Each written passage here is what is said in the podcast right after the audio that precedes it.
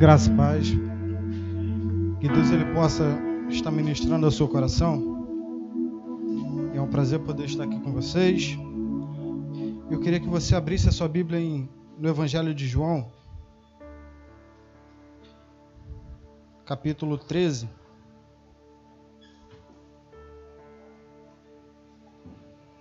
Evangelho de João, capítulo 13, do versículo 18 em diante. Você que achou diz assim: Não digo estas coisas a todos vocês. Conheço os que escolhi, mas isto cumpre as escrituras que dizem: Aquele que come do meu alimento voltou-se contra mim. Eu lhes digo de antemão, para que quando acontecer, vocês creiam que eu sou de quem falam as escrituras. Eu lhes digo a verdade: quem recebe aquele que envio, recebe a mim. E quem recebe a mim, recebe o Pai que me enviou. Então Jesus sentiu profunda angústia e exclamou: Eu lhes digo a verdade: um de vocês vai me trair. Os discípulos olharam uns para os outros sem saber a quem ele referia. O discípulo a quem Jesus amava ocupava o lugar ao lado dele à mesa. Simão Pedro lhe fez um sinal para que perguntasse a quem Jesus se referia. Então o discípulo se inclinou para Jesus e perguntou: Senhor, quem é? Jesus respondeu: É aquele a quem eu der o pedaço de pão que molhei na tigela. E depois de molhar o pedaço de pão, deu a Judas, filho de Simão Iscariote. Quando Judas comeu o pão, Satanás entrou nele. Então Jesus lhe disse: o que você vai fazer, faça logo. Nenhum dos outros à mesa entendeu o que Jesus quis dizer. Isso é uma passagem que acontece um pouco antes de Jesus ir para o Getsemane, um pouco antes do, das cenas finais da vida de Jesus. Quando a gente vê essa passagem, a gente lembra da Santa Ceia, a gente lembra desse momento de comunhão, e a gente consegue compreender com um pouco mais de cuidado que é um momento que Jesus escolhe para estar com os seus, para estar com os seus discípulos e explica para eles algumas coisas que são fundamentais. Pouco antes disso, Jesus ele vai lavar os pés de cada um dos seus discípulos, ensinando para eles que o maior é aquele que serve. Pouco antes, Pedro ele já tinha passado por uma situação de falar: "Não, Senhor, você não pode lavar meus pés? E Jesus fala: Se você não deixar, você não tem parte comigo. E Pedro vai ir de uma forma mais profunda, então lave também as mãos e a minha cabeça.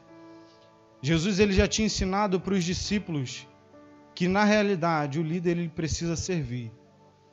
E agora nessa circunstância, pouco antes Jesus ele tinha dado a ordem para João e Pedro buscarem um local para que eles pudessem passar esse momento está a, a Páscoa já é eminente para eles e Jesus opta por viver esse tempo com os discípulos.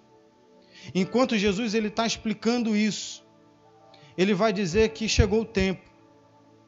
Já era o tempo em que ele não estaria mais com eles. E Jesus ele vai explicar para aqueles discípulos que aquele que comia com ele havia de trair. Quando Jesus ele fala isso, cada um dos discípulos eles começam a olhar um para os outros procurando saber quem era esse traidor. Que três anos de ministério caminhando lado a lado com Cristo, vendo coisas maravilhosas, vendo milagre acontecer, vendo Jesus curar leprosos, vendo pessoas voltando a enxergar, vendo pessoas voltando a ter de novo condições de estar em, em sociedade, vendo pessoas sendo transformadas depois de três anos dentro dessa forma. Os discípulos olham um para os outros perguntando: será que alguém teria coragem de traí-lo? Será que alguém do nosso meio que vive isso, viu tempestade sendo acalmada, teria condições de trair o mestre? Quem seria o que faria essa coisa? Os discípulos eles estão procurando respostas olhando uns para os outros.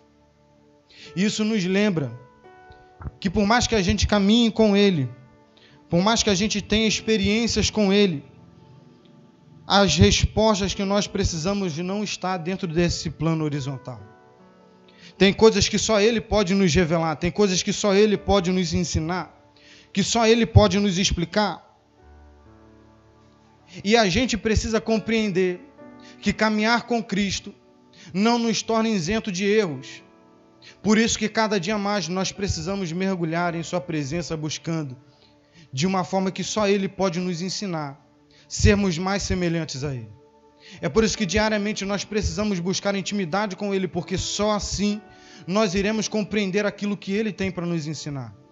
Isso é um processo doloroso, porque eu preciso abrir mão das minhas vontades. Você precisa abrir mão das suas vontades, dos seus hábitos, dos seus preceitos, para entender que a visão dele é sempre diferente da nossa. A forma como ele se comunica é bem mais profunda do que nós conseguimos perceber. Jesus ele está falando, existe alguém que está caminhando, que ele se distanciou, porque ele vai me trair. Não se distancie no meio da sua jornada com Cristo.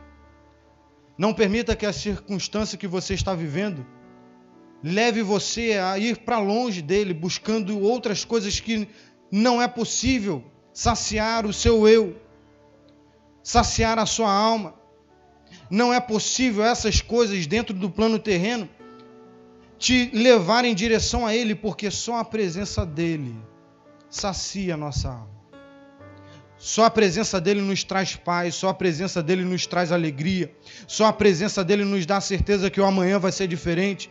Só a presença dele pode nos dar estrutura para suportar as dores do hoje. Então, durante esse processo, nós precisamos melhorar, sem deixar que as dores, as lutas, a nossa, o nosso conhecimento nos conduza para longe dele. Logo, tudo aquilo que a gente vive com ele pode em algum momento se perder se nós esquecermos de olhar para quem ele é. Os discípulos eles estão olhando uns para os outros, buscando neles algum indício que pudesse apontar o traidor. E nisso nós percebemos a diferença de Pedro e João. Pedro e João fazem parte daqueles discípulos que estão mais próximos de Jesus, aqueles que são considerados mais íntimos. E quando eles ouvem isso, Pedro ele olha para João e diz: pergunte a ele, quem é o traidor? O original, o texto mais original vai dizer na realidade, não uma pergunta que Pedro faz para João. Na realidade, o original é como se Pedro estivesse falando: de quem o mestre fala? Pedro ele pergunta direto para João: quem é este o traidor? Como se Pedro reconhecesse em João alguém que tinha mais intimidade, a ponto de saber, de já conhecer e ter acesso a essa informação. Pedro ele está falando para João nessa fala direta: você conhece o traidor. Quem é? Pedro, por estar mais próximo de Jesus, assim como João, ele sabia quem tinha intimidade com ele, quem tinha conhecimento que os outros não tinham por estar mais íntimo, mais próximo. E essa pessoa era o apóstolo João. O apóstolo João, ele vai nos ensinar que mesmo ele tendo essa intimidade, tem coisas que ele não sabe. E ele, por estar mais próximo de Jesus, ele se inclina para Jesus e pergunta: Quem é este? Quem é este o traidor de quem você fala? Isso é um sinal claro de alguém que sabe onde está, sabe de quem ele está ouvindo e sabe para quem ele precisa se inclinar para buscar informações que são preciosas. João ele só pode fazer isso porque ele estava perto. João ele só pode fazer isso porque ele tem intimidade. Pedro ele também tinha intimidade, mas ele percebe que existe alguém que era mais íntimo, e por isso ele se direciona para João. Mas João sabia o nível de intimidade que ele tinha para com seu mestre. João ele sabia o nível de intimidade que ele já estava construindo com Jesus. E é por isso que nós precisamos diariamente buscarmos mais intimidade com o nosso Pai. Se aproxime dele. Gaste tempo em oração. Gaste tempo jejuando.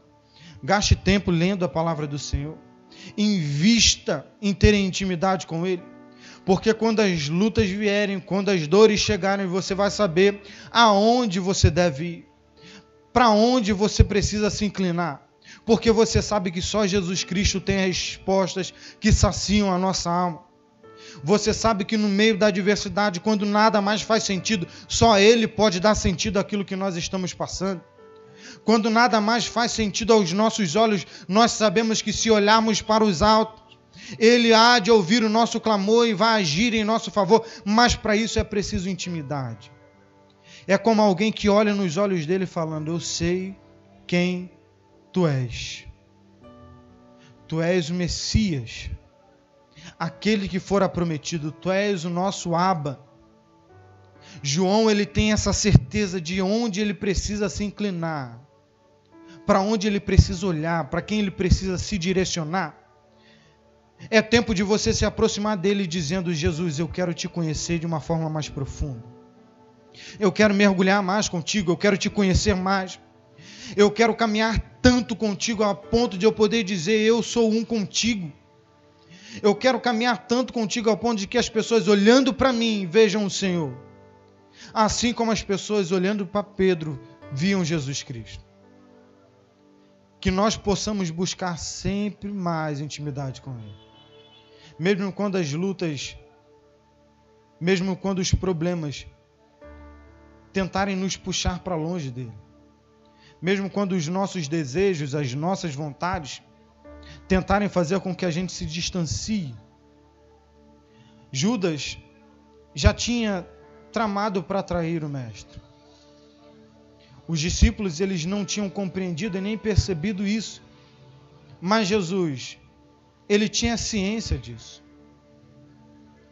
E mesmo com essa ciência, Jesus ele continua amando Judas. Essa circunstância os discípulos eles estão próximos, mas eles aqui eles cumprem um, um ritual, se eu posso dizer assim, em que eles estão se alimentando próximo está Jesus e segundo os estudiosos vão dizer, próximo a Jesus está Judas e João, ambos dividindo uma mesma tigela para molhar o pão. Isso daí fazia referência à mesma coisa que aconteceu com Ruth quando em um ato de carinho lhe oferecem um pedaço de pão. Jesus, quando ele está anunciando isso para os discípulos, cumprindo o que Salmos 49 diz, que aquele que trairia o mestre se alimentaria com ele. Jesus ele está ensinando isso para os discípulos falando: é chegado o tempo. E agora está se cumprindo o que fora dito anteriormente.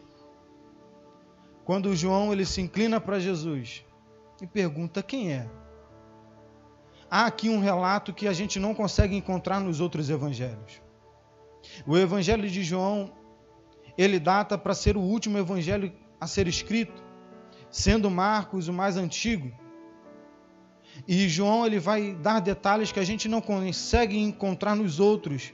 E na resposta de Jesus para João, Jesus fala: Aquele que eu der um pedaço de pão.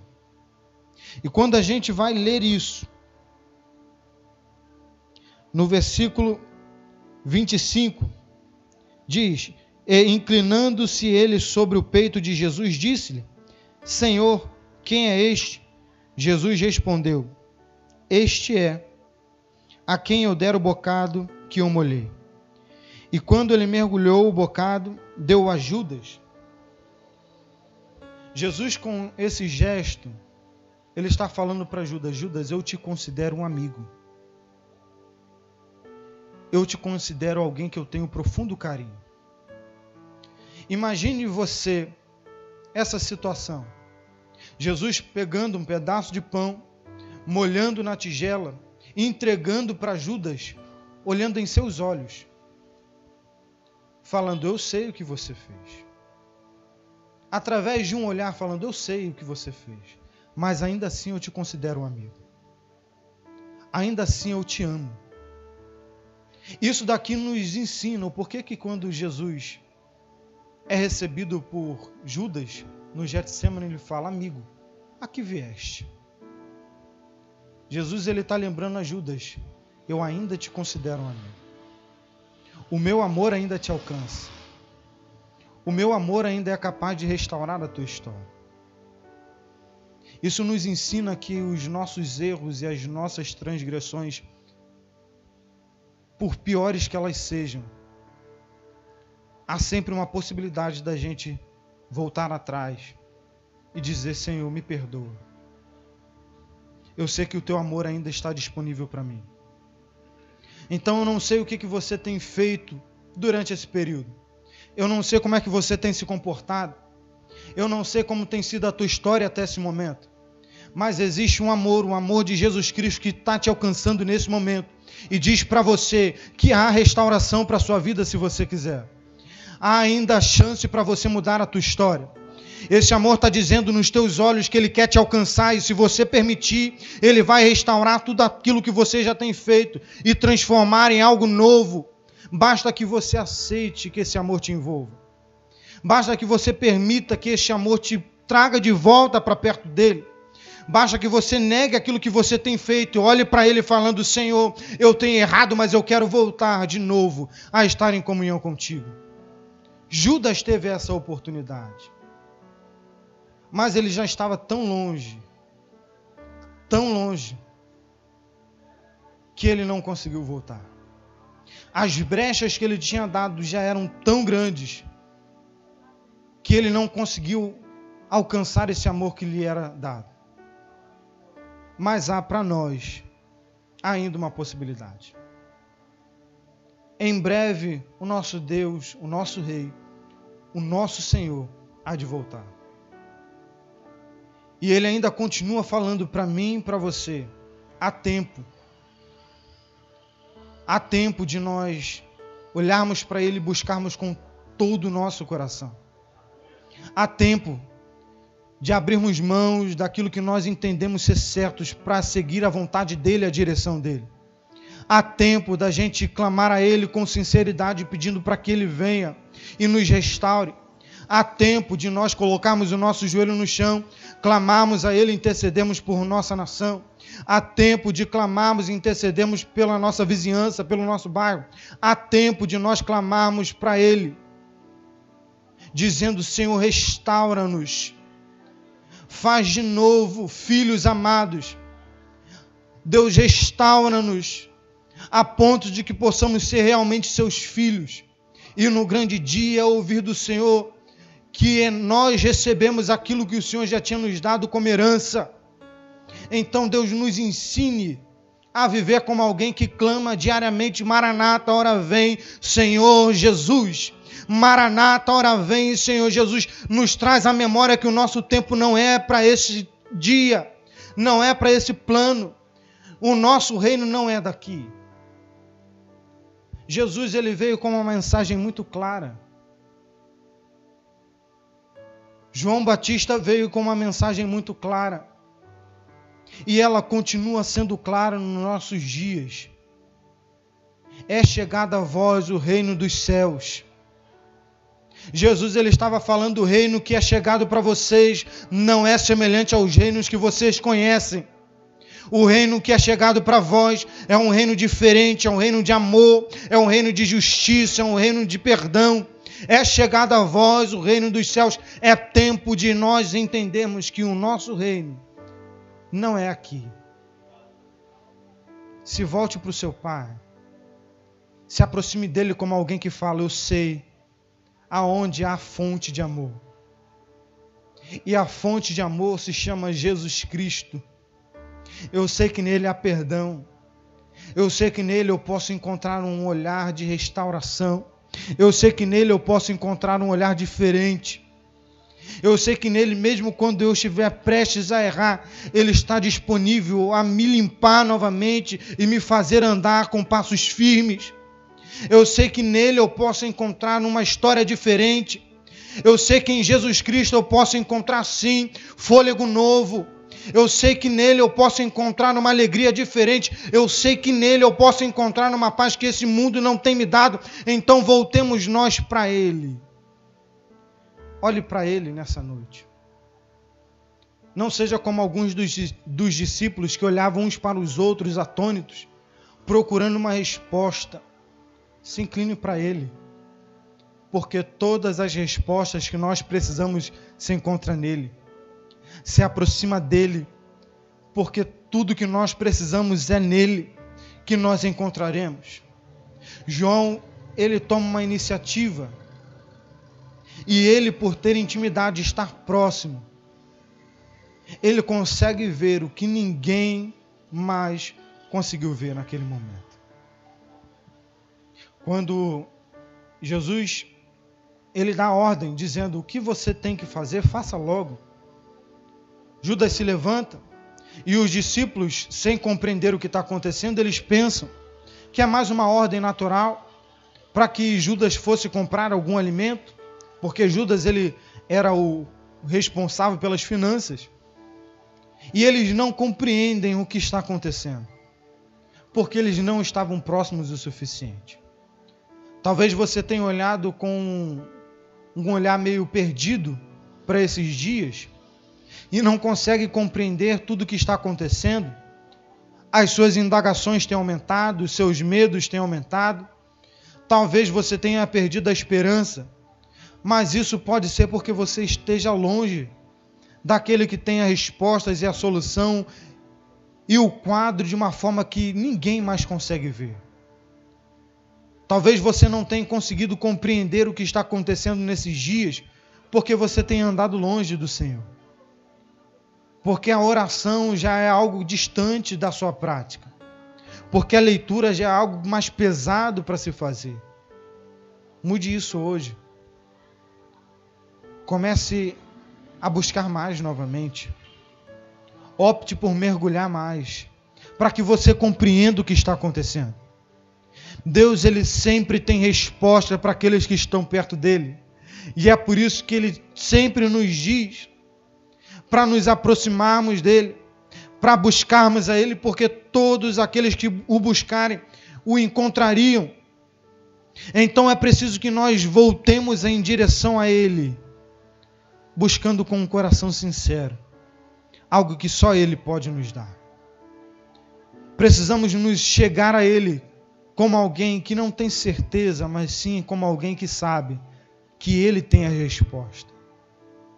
Pedro, quando olhou para João, ele fala como alguém que tivesse certeza de que João entendia e soubesse quem era o traidor.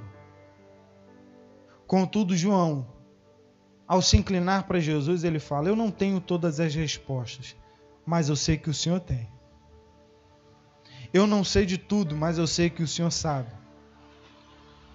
Eu posso não compreender o que o Senhor fala, mas eu sei que se eu estiver perto, o Senhor me ensina. Eu posso não estar compreendendo o que está acontecendo ao nosso redor, mas eu sei que o Senhor tem uma palavra diferente para mim. Talvez eu possa ser perdido por algum momento, como os meus amigos, os meus irmãos, mas se eu me aproximar de Ti, há sempre uma resposta da Tua parte para mim. Talvez você possa ter andado perdido, mas se você se aproximar dele, você vai encontrar um caminho, um caminho de alegria, um caminho de paz, um caminho de certeza que ele providencia para nós.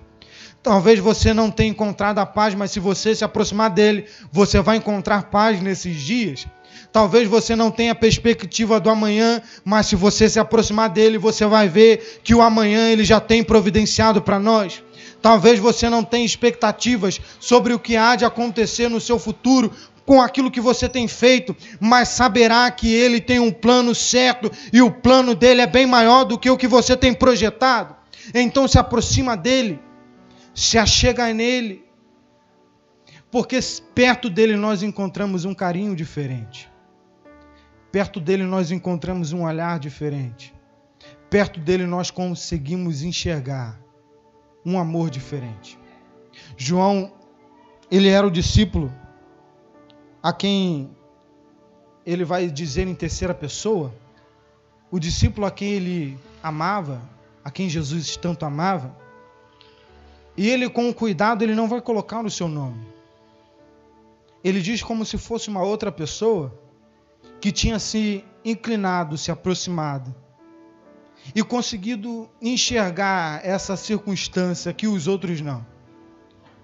João ele não vai agir de uma forma desumilde, se eu posso dizer assim, mas ele vai se tirar da equação, porque ele sabe que a única pessoa que importa nessa circunstância é Jesus. João ele nos ensina que quando a gente se aproxima dele, por mais que a gente consiga enxergar coisas novas, por mais que a gente consiga encontrar coisas diferentes, Jesus ele continua sendo o centro. Jesus ele continua sendo aquele que merece toda honra, toda glória e todo louvor.